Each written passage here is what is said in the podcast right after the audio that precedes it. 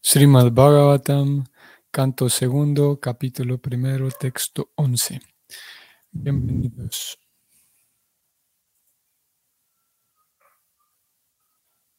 Om Namo Bhagavate Vasudevayam. Om Namo Bhagavate Vasudevayam. Om Namo Bhagavate Vasudevaya.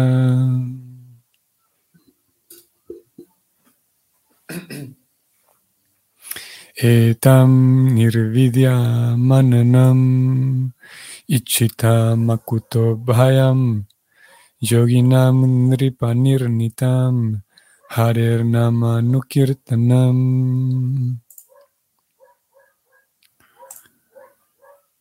Un verso importante, un verso eh, muy importante en este segundo canto del Bhagavatam. Shukadeva Goswami dice lo siguiente, la traducción es la siguiente. Oh Rey, el canto constante del santo nombre del Señor, siguiendo el sendero de las grandes autoridades, es la manera libre de dudas y temor en que todos pueden lograr el éxito. Tanto aquellos que están libres de todos los deseos materiales, como aquellos que están deseosos de todo el disfrute material, así como también aquellos que están autosatisfechos en virtud del conocimiento trascendental.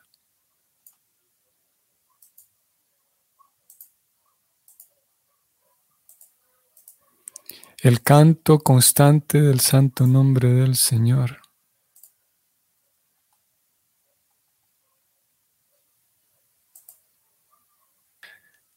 Prabhupada dice lo siguiente.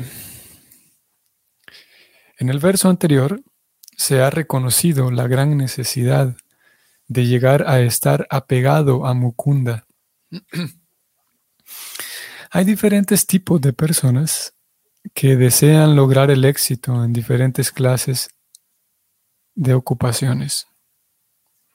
La generalidad de las personas son gente materialista que desea disfrutar al máximo el placer material. A continuación están los trascendentalistas, los cuales han logrado adquirir conocimiento perfecto acerca de la naturaleza del disfrute material y por consiguiente están apartados de ese modo de vida así ilusorio.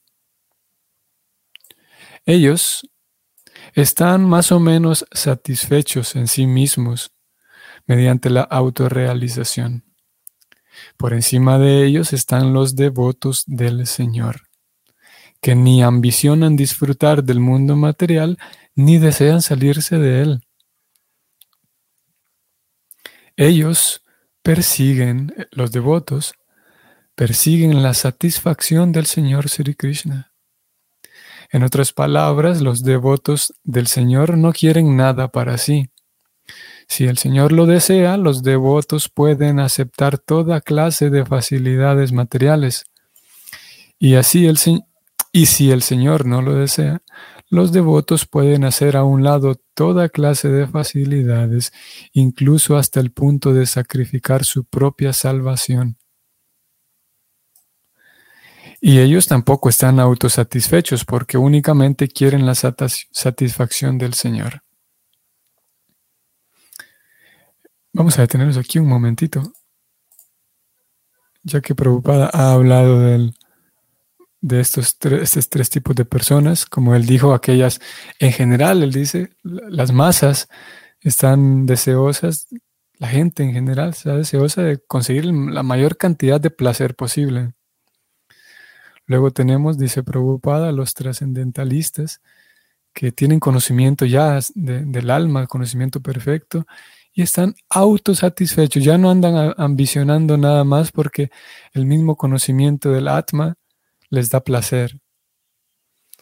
Y por último, dice Prabhupada, tenemos a los devotos. Vale la pena notar aquí, prestemos atención al hecho de que Prabhupada habla de los devotos y está hablando aquí de aquel tipo de devotos que están bien puestos, devotos eh, bien situados y, maduros, ¿no? Así, devotos bien, sí, bien situados. Y no necesariamente aquí en, esta descripción que Prabhupada da de devotos, no necesariamente entramos todos aquellos que estamos en la etapa estudiante, digamos. Él está escribiendo un devoto, una devota, eh, con completa madurez. Y lo que él describe es muy interesante. Voy a subrayarlo y leerlo nuevamente. Eh, Preocupada dice que esto es algo muy, muy interesante. Dice, los devotos del Señor ni ambicionan el disfrute material ni desean salirse del mundo material.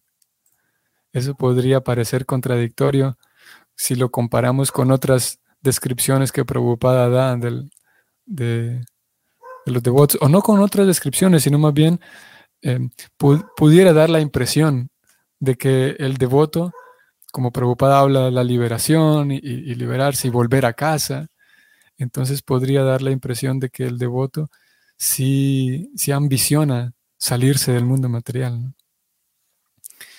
Y entonces, ¿cómo, cómo, cómo conciliamos esto, estas dos cosas? Preocupada hablando de volver a casa y, de regresar a casa. Y aquí él dice que el devoto no ambiciona salirse del mundo material. Y bueno, un punto clave aquí es la ambición, el ambicionar, el deseo así ferviente de, salirse del mundo material, es diferente eh, anhelar, eh, anhelar así, desear fervientemente salir del mundo material, que el deseo de volver a casa. Parecen lo mismo, pero son diferentes cosas. Es como si dijéramos que tenemos un vaso eh, con la mitad de agua o, tenemos un vaso medio, medio lleno o medio vacío. Es lo mismo, pero es diferente. Porque el, hace algunos días hablamos de esto también, de la em, motivación negativa y motivación positiva, que el Vaishnava, los estudiantes aprendemos a, desear a Krishna, a desear la vida espiritual, a desear algo positivo, a buscar y, vivir de acuerdo a normas positivas, como complacer a Krishna, ofrecer nuestros alimentos a Krishna, en fin, que es diferente a llevar una vida en color negativo en el sentido de estar huyendo todo el tiempo del mundo material. Eh, estoy huyendo, tratando de escapar de, cosas eh, desagradables. Que el intento de acercarme a Krishna como consecuencia me, hace, me va librando de las cosas materiales. Y si lo, si lo vemos al revés, al revés, si yo intento librarme de todas las cosas materiales, eso no me va a traer como consecuencia el amor por Krishna. Y ahí es donde vemos que hay una diferencia. Es, eh, se queda de camino. Si yo intento, por ejemplo, limpiar mi, propia vida, mi propia, mi propia psicología, digamos, mis propios eh, mi, propia mentalidad, mi propia forma de convivir con los demás, ese intento de, limpiarme y de perfeccionarme, digamos, me, sí me va a limpiar, pero no necesariamente me va a llevar a, absorberme en Krishna y por lo tanto no me va a dar la felicidad plena del alma. Pero si empezamos al revés, ahí sí hay una diferencia. Si yo intento absorberme en Krishna y por la misma absorción en Krishna me voy dando cuenta de que tengo que limpiarme, tengo que limpiar mi, propia vida, purificarme. Por lo tanto, voy a conseguir ambas cosas. El gusto por Krishna, la, plenitud del alma acercándose a la superalma y al mismo tiempo la limpieza de mis anartas. Entonces el devoto no ambiciona. Voy a subrayarlo nuevamente y lo, leer, lo leemos. Los devotos no ambicionan disfrutar del mundo material ni desean salirse de él porque los devotos lo que, lo que ambicionan, lo que buscan todo el tiempo es complacer a Krishna. Y en su intento de complacer a Krishna y en su deseo de complacer a Krishna, entonces naturalmente como consecuencia eh, obtienen la liberación, digamos, la, el, desprenderse de aquellos, aquella atracción material. Su intento, sus ojos no están puestos en salirse del mundo material, sino que sus ojos están puestos en agradar a Krishna. Ok, sigamos porque hay mucho más en, el comentario de Prabhupada. Sigo leyendo.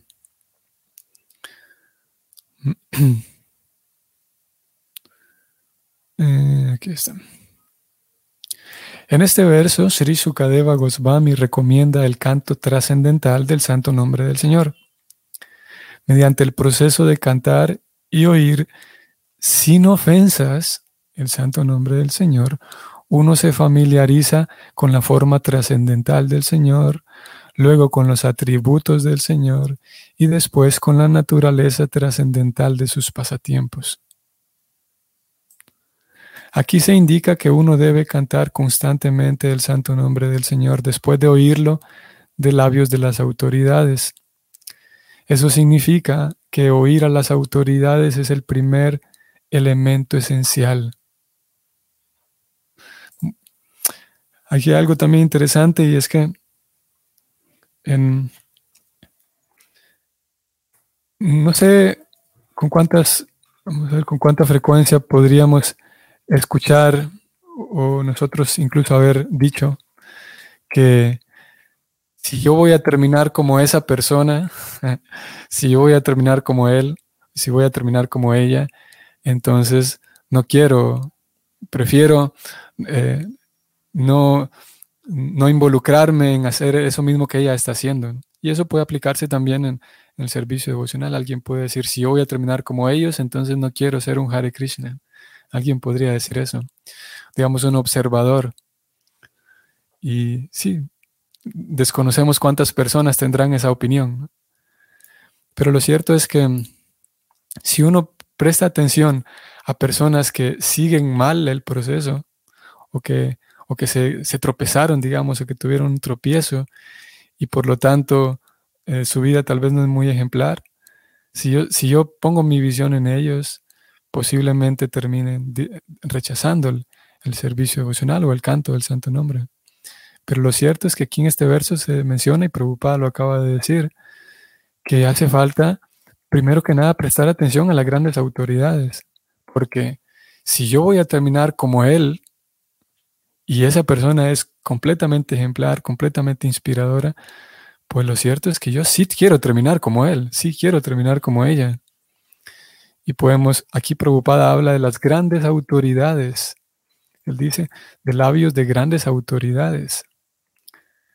Y podemos pensar en grandes personas, como en el caso de Bhakti Vinod Thakura, por ejemplo. Cuando echamos un vistazo y vemos su biografía, nos damos cuenta que era una persona, un caballero, no solamente un, un Vaishnava y en nombre de que era devoto, era un, un desordenado y un, y un ¿cómo podríamos decir? Un, insolente. No, Bhaktivinoda Thakur es una de esas grandes autoridades que Prabhupada aquí menciona, y hay más, por supuesto. Y si yo voy a terminar como Bhaktivinoda Thakur, por favor, por supuesto que quiero terminar como él.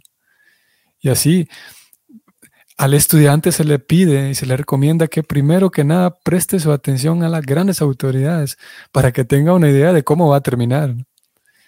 Eh, si prestamos atención a otras personas, al ejemplo de otras personas, posiblemente terminemos llevándonos una sorpresa. Sigo leyendo. Preocupada dice, esto significa que oír a las grandes autoridades es el primer elemento esencial el primer elemento, si ustedes recuerdan, también el mismo punto de que el Bhakti dice primero que nada acercarse a un maestro espiritual, para que uno tenga un ejemplo, para que uno sepa que así es como voy a terminar. Y, si voy a terminar así, pues claro que, que quiero seguir en esto. Seguimos. El proceso de oír el santo nombre lo promueve a uno gradualmente a la etapa de oír hablar de su forma, atributos, pasatiempos, etc. Y de ese modo se desarrolla sucesivamente la necesidad de cantar acerca de sus glorias. O sea, aquí en otras palabras, entre más escuchamos las historias de Krishna, entre más escuchamos la filosofía, y específicamente las historias de Krishna, eso nos genera en nosotros el resultado de cantar con mayor fe, cantar con mayor confianza. Y entre más cantamos con confianza el santo nombre o rezamos el santo nombre en la forma del yapa, mayor, de mejor manera vamos a apreciar y, absorber aquellas historias de Krishna. De mejor manera vamos a saborear, si podemos decirlo así también. De mejor manera vamos a comprender la filosofía en la medida en la que cantamos mejor. Y cuando escuchamos la filosofía de Krishna, cuando escuchamos la teología de Krishna, cuando escuchamos las historias de Krishna, eso también em, hace aumentar en nosotros un mejor canto, hace que genera en nosotros que tengamos un mejor canto. Ambas cosas son, son interdependientes. Seguimos leyendo. Este proceso no solo se recomienda para la ejecución con éxito del servicio devocional, sino incluso para aquellos que están apegados a lo material. De acuerdo con Sri Sukadeva Goswami, esta manera de lograr el éxito es un hecho establecido que no solo ha concluido él, sino también todos los demás acharyas anteriores. Por lo tanto, no es necesario presentar más pruebas. El proceso no solo se recomienda a los estudiantes que progresan en los diferentes departamentos del éxito ideológico, sino también a aquellos que ya han logrado el éxito en su ocupación como trabajadores fruitivos, como filósofos o devotos del Señor. Esto es lo mismo que hace algunos días decíamos, tal vez fue hace unos dos días, el bhakti y, el canto del santo nombre, la lectura del, del Bhagavatam, no es que uno los lee porque, bueno, estamos aprendiendo y somos devotos estudiantes, entonces estamos aprendiendo todo esto y hay que seguir este proceso. Pero cuando uno llega, de acuerdo, así es como lo escriben los grandes acharyas, cuando uno llega a la etapa perfecta, o mejor digamos, entre más uno avanza, menos uno quiere dejar el Bhagavatam, no es que llega el punto en el que uno dice, bueno, aquí estoy, por fin ya me liberé, ya no quiero leer el Bhagavatam, ya no quiero ni cantar, que ni me vengan a avisar porque va a haber kirtan. Por favor, ya que ni me molesten con el kirtan porque ya me limpié de todo, ya no necesito ni cantar yapas, ni kirtan, ni Bhagavatam, mucho menos estar con los devotos.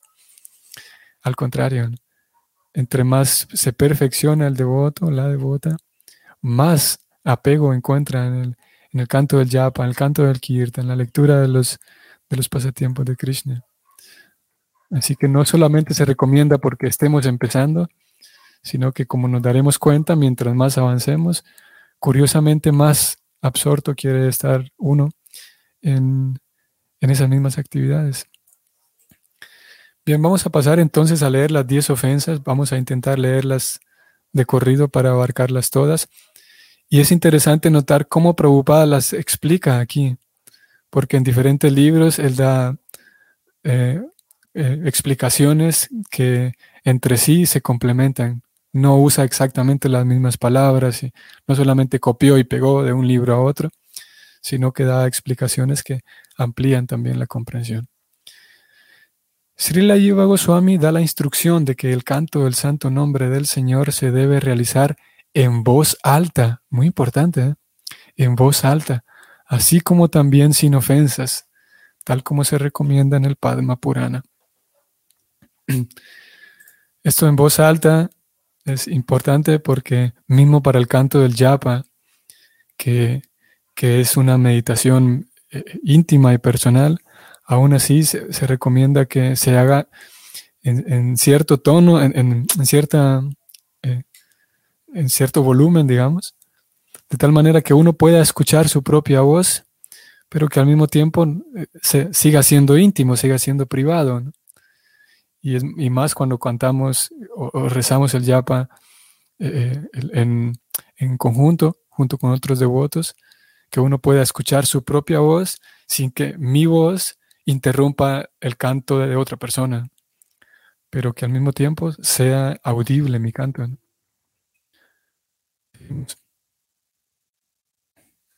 Uno puede liberarse de los efectos de todos los pecados si se entrega al Señor.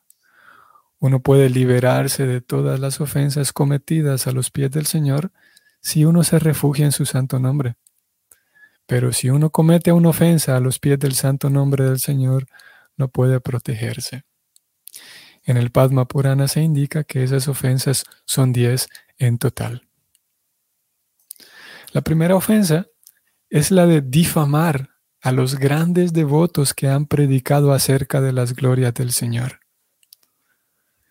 Difamar a los grandes devotos. Estuve hace algunos minutos eh, tratando de localizar una, una clase de Prabhupada en donde él acostumbraba a que cuando daba iniciación a algún discípulo, él hablaba de las diez ofensas. Y me recuerdo en alguna de estas clases que yo pensé que la había archivado, pero no la encontré. Prabhupada dice que eh, criticar o blasfemar, así o difamar, pone él aquí hoy, a los devotos del Señor, también incluye, dice Prabhupada, a personas que están tratando de glorificar a Dios en otras religiones, dice Prabhupada. Los líderes religiosos que están intentando distribuir la gloria de Dios en otras religiones, también dice Prabhupada, también el Vaishnava debe cuidarse de no difamarlos a ellos, dice en esta clase. Voy a seguirla eh, buscando para, para compartirla con ustedes cuando la encuentre. Eh, obviamente que, como nosotros sabemos, Prabhupada también no era un ingenuo y cuando había alguien que era un engañador, definitivamente Prabhupada, si tenía la oportunidad, lo señalaba. Vale la pena reconocer que es algo genuino y que es simplemente un engaño. Pero ofender y difamar a personas que están tratando de difundir la gloria de Dios es una ofensa que nos impide el acercamiento apropiado a Krishna. Sigo leyendo. La segunda ofensa consiste en analizar los santos nombres del Señor en función de la distinción mundana. El Señor es propietario de todos los universos y por lo tanto a Él se lo puede conocer en diferentes lugares por diferentes nombres, pero eso no limita de ninguna manera su plenitud.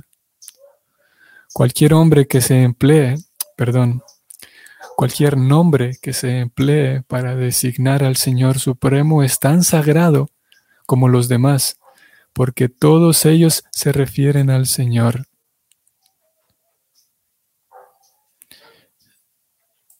Esos santos nombres son tan poderosos como el Señor y no existe ningún impedimento para que nadie en ninguna parte de la creación, por el que cualquiera no pueda cantar y glorificar al Señor mediante el nombre en particular con el cual se lo conozca a Él en el lugar en cuestión. Todos los nombres son supremamente auspiciosos y uno no debe hacer distinciones entre esos nombres del Señor como si fueran cosas materiales. Vean Qué interesante cómo Prabhupada define la segunda ofensa aquí. Muy interesante y bastante, vamos a decir que tiene ciertas cosas diferentes a cómo él las define en otros libros, en el Néctar de la Devoción, por ejemplo. Y esto muy relacionado con lo que acabamos de decir, el, conocimiento de que Dios tiene la capacidad de acercarse a diferentes culturas y de manifestarse en diferentes culturas y diferentes personas lo conocerán con diferente nombre. Y Prabhupada dice, uno no debe hacer distinciones entre todos esos nombres del Señor como si fueran cosas materiales. Porque Él dice, esos santos nombres son tan poderosos como el Señor. Increíble, ¿no? Sigo leyendo.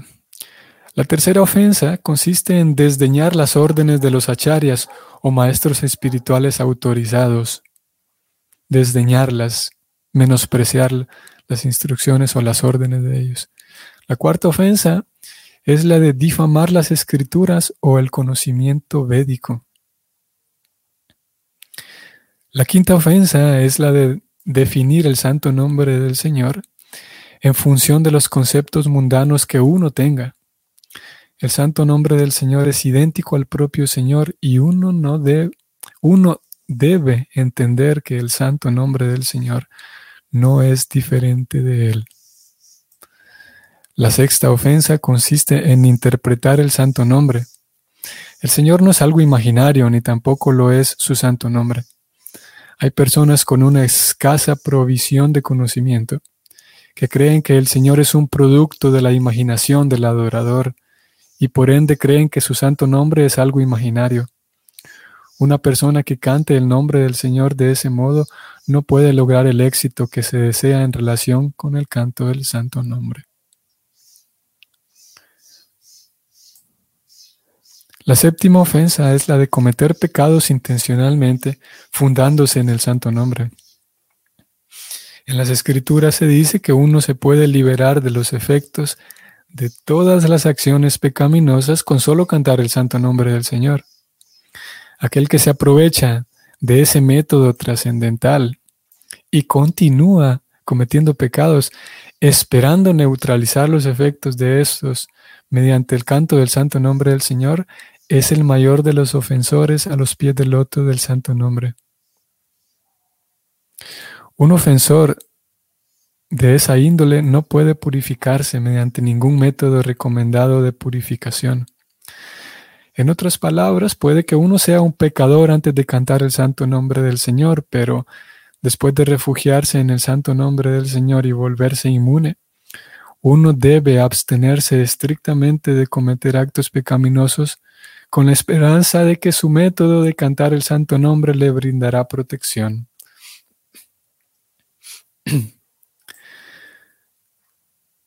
La octava ofensa es la de considerar que el santo nombre del Señor y el método de cantarlo es igual a alguna actividad material auspiciosa. Existen diversas clases de obras buenas para lograr beneficios materiales. Pero el santo nombre y el canto del mismo no son meros servicios sagrados y auspiciosos. Es indudable que el canto del santo nombre es servicio sagrado, pero nunca se lo debe utilizar con ese propósito. Como el santo nombre del Señor y el Señor son una misma y única identidad, no se debe tratar de poner el santo nombre al servicio de la humanidad, lo cierto es que el Señor Supremo es el disfrutador supremo y Él no es ni el sirviente ni el mandadero de nadie. De igual modo, como el santo nombre del Señor es idéntico al Señor, uno no debe tratar de utilizar el santo nombre para su servicio personal. La novena ofensa consiste en hablar de la naturaleza trascendental del santo nombre del Señor a aquellos que no están interesados en cantarlo si esa instrucción se imparte a un público que no quiere oírla, el acto se considera que es una ofensa a los pies del loto del santo nombre. La décima ofensa es la de no estar interesado en el santo nombre del Señor después de oír hablar de la naturaleza trascendental del mismo. El que canta el santo nombre del Señor percibe su efecto en el hecho de que se libera del concepto del egoísmo falso. El egoísmo falso se exhibe cuando uno se cree el disfrutador del mundo y cree que todo lo que hay en el mundo está hecho únicamente para uno disfrutarlo. El mundo materialista, por entero, se mueve bajo el falso egoísmo de yo y mío. Pero en el verdadero, el verdadero efecto del canto del santo nombre consiste en liberarse de esos erróneos conceptos. Fin del comentario de Prabhupada.